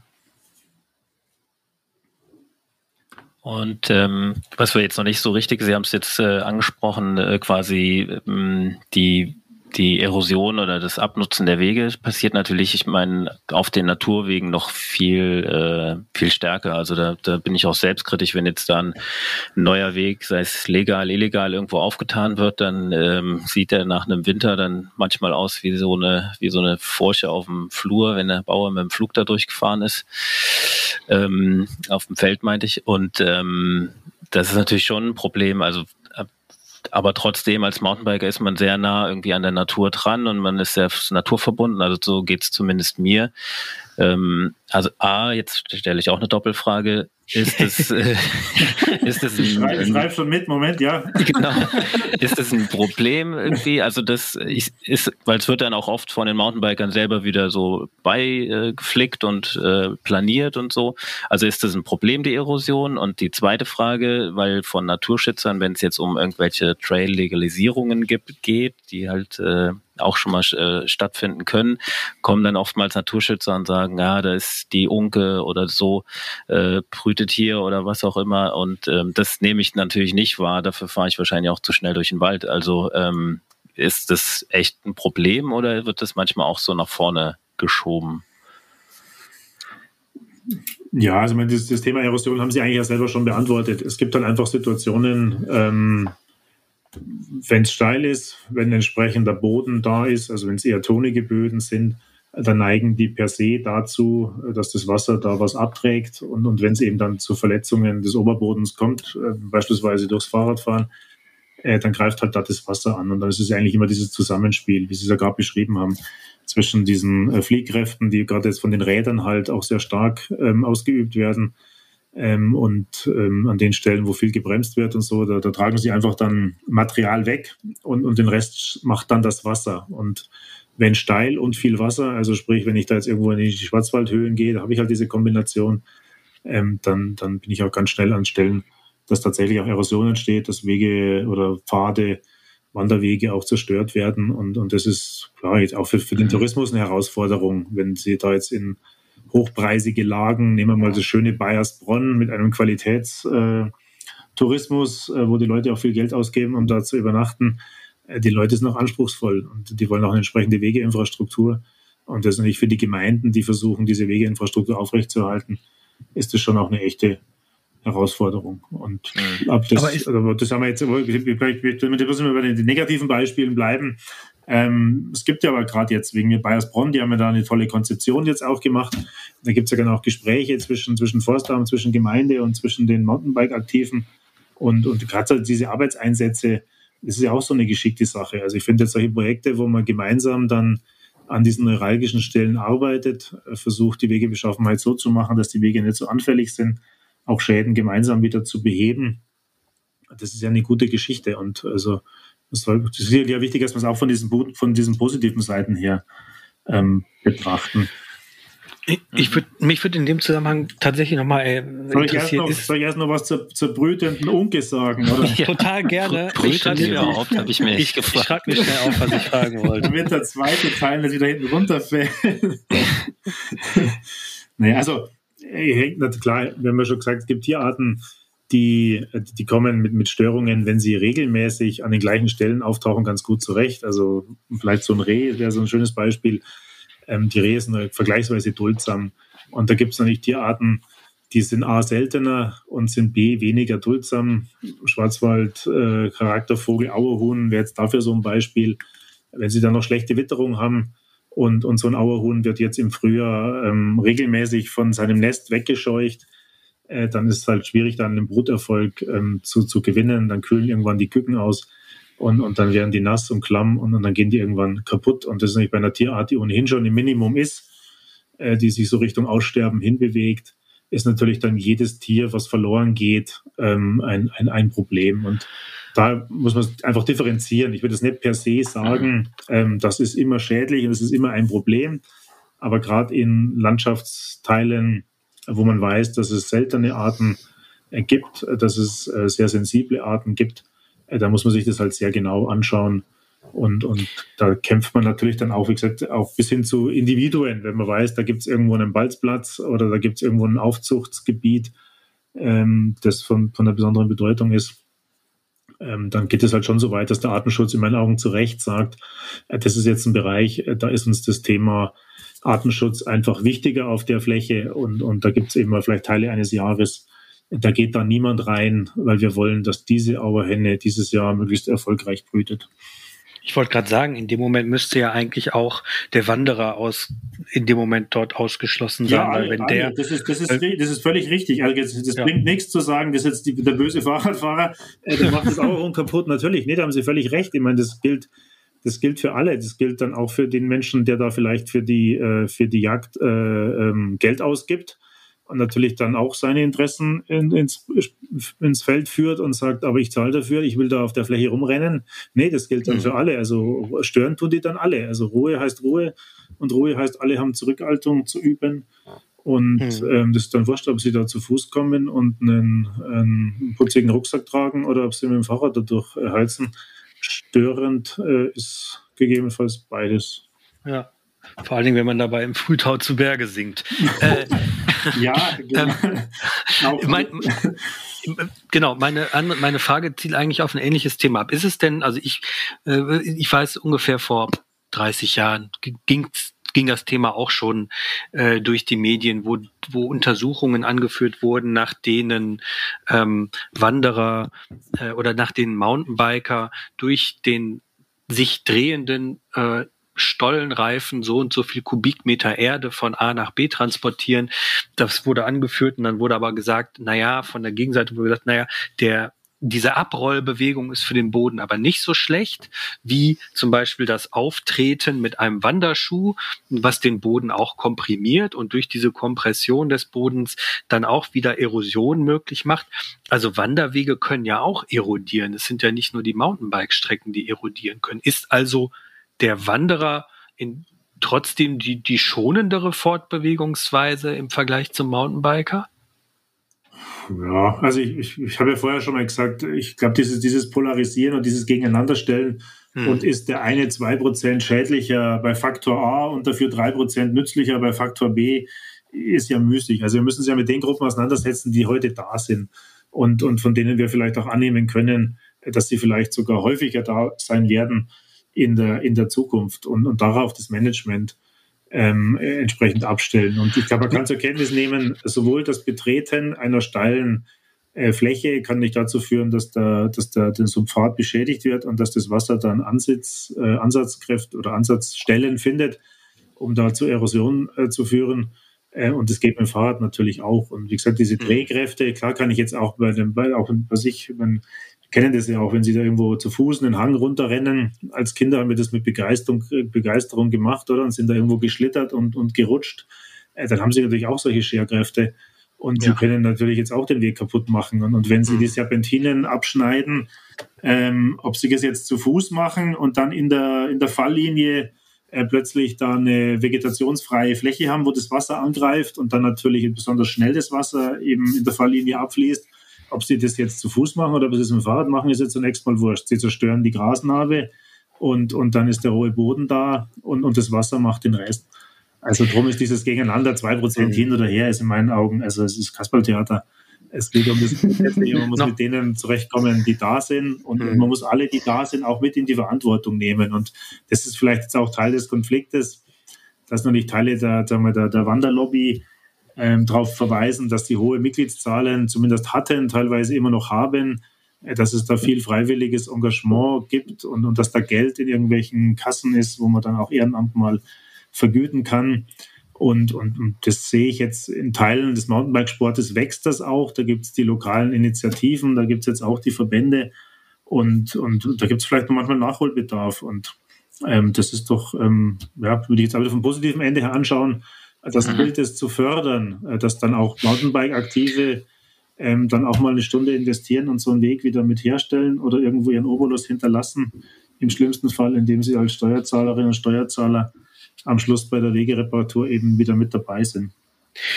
Dazu noch mal eine Frage und zwar ähm, zum Thema Ökologie und Trails. Äh, ich als Mountainbike-Redakteur kommt man viel in der Welt rum und äh, ich war mal in British Columbia, also, also Kanada und ähm, da haben mir letztlich die Locals, also die vor Ort ansässigen Mountainbiker berichtet, dass es bei ich meine, die haben Wälder, die sind natürlich unendlich, aber die haben letztlich die Praxis so beschildert, ähm, da, die gehen ja mit der Kettensäge in den Wald rein, bauen sich Trails äh, und, und North Shore an, also letztlich Treppen aus Holz und so weiter, wo man sich, wo wahrscheinlich jeder Förster sofort die Hände über dem Kopf zusammenschlägt und sagt, um Gottes Willen, das, darum geht's auch gar nicht. Aber die haben letztlich gesagt, ähm, der Trail ist ein Jahr lang ist der im Sommer hier und m, im nächsten Jahr kommen wir und bauen den nächsten Trail fünf Kilometer weiter links und der ver verrottet dann. Wäre das vielleicht auch ein Modell für deutsche stadtnahe Trails, die entstehen und man dann sagen würde, okay,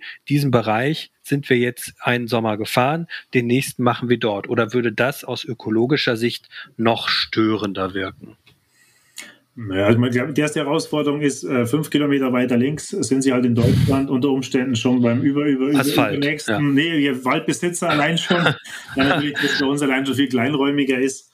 Äh, das hm. wahrscheinlich brauchen sie dann schon verschiedene Eigentümer, gerade wenn sie jetzt auch Stuttgart gut kennen, Da haben sie auch schon eine, eine, eine Gemengelage. Da gehört mal was der Stadt, dann gehört mal was dem Land, dann gibt es mal wieder einen privaten.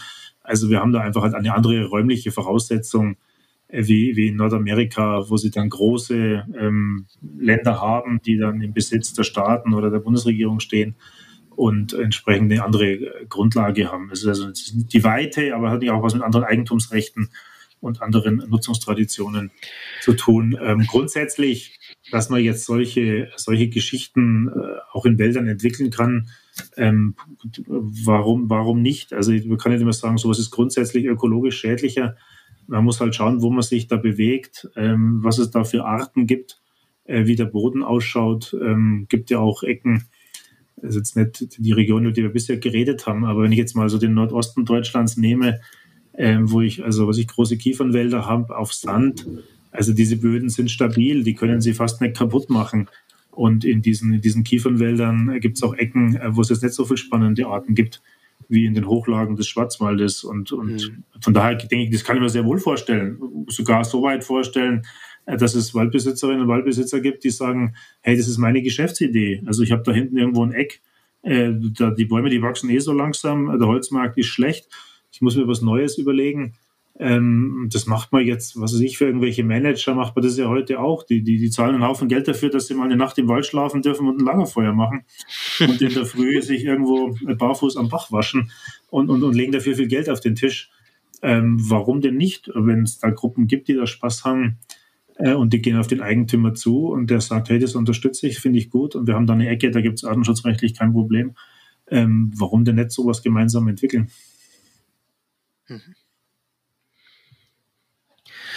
Also wenn ich da mal so zusammenfassen darf, was, jetzt für mich, was für mich so die Idealwelt des, äh, des Mountainbikens in Zukunft wäre, also habe ich mal ähm, gesagt, also mehr Lobbyismus, damit wir eine stärkere Stimme haben, aber auch, äh, so höre ich das zumindest raus, auch äh, Regeln und Gesetze würde ich jetzt schon sagen, im Bezug auf Nutzungszeiten. Also ich, ich kenne es aus der Jägerschaft, weil sie auch die, die, die brütenden Vögel angesprochen haben, ähm, die, die dann äh, verscheucht werden. Aber bei den Jägern ist ja, gibt's ja auch schon Fristen. Also man darf ja nicht zu jeder Jahres- und äh, Zeit äh, alles äh, bejagen.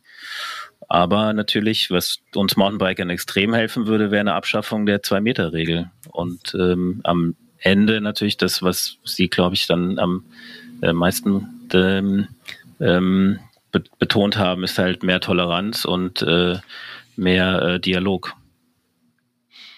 Ja, dass man es lernt halt auch, ne? Also dass, dass man den Umgang miteinander im Wald lernt. Ne? Also ich ja. würde halt auch einfach das Thema, wir Mountainbiker müssen uns entsprechend rücksichtsvoll verhalten, unsere Trail-Etikette einhalten, genau. äh, rechtzeitig abbremsen, keine Bremsspuren hinterlassen, kein Müll und so weiter. Ich glaube, das können die meisten auch schon sehr, sehr gut. Auch die, die jetzt neu ins Thema kommen durch den Mountainbike-Boom, durch den E-Bike-Boom, ähm, auch einfach äh, äh, ein Auge und ein Gespür dafür entwickeln, wer bin ich, wie wirke ich auf andere. Ähm, ich habe immer wieder die, die wunderbare Situation, es gibt auch nicht immer eine Lösung. Also ich kann mich auch von hinten einer Wanderergruppe nähern, klingeln, rufen, ja, und fahre dann an einer Stelle vorbei, wo, wo Platz ist und werde dann beschimpft, äh, wieso, weil die Leute sich erschrecken. Also man fährt sowieso an einer, an einer falschen Stelle vorbei. Ähm, aber letzten Endes ist das ja die Aufgabe, die wir zu haben, uns äh, rücksichtsvoll zu verhalten. So machen wir Werbung für unseren Sport, so äh, fördern wir die, die, die Kommunikation und auch das Verständnis dafür, dass wir auch ähm, im Wald sein wollen und auch nicht nur angeschimpft, sondern auch respektiert werden wollen. Das hat immer, es ist ja immer so, man, so wie man in den Wald hinein radelt, so radelt man auch wieder raus. Aber man muss noch dazu sagen, wir sind natürlich auch nicht immer nur die harmlosen Tourenfahrer, sondern wir sind auch Großteil, das was wir ja jetzt auch in unseren ähm, Medien abbilden, ähm, online wie im Heft. Wir sind auch die Enduro, Enduro-Fahrer und die äh, lassen es schon ordentlich krachen im Wald. Ne? Und da, Absolut. Genau, braucht man vielleicht auch die ein oder andere Regel. Aber Deutschland muss halt auch generell Fahrrad lernen. Das gilt ja auch für die Straße. Ich meine, da ist die Aufgabe ja aufgrund der lebensgefährlichen Konflikte zwischen Radfahrern und Autofahrern noch viel größer.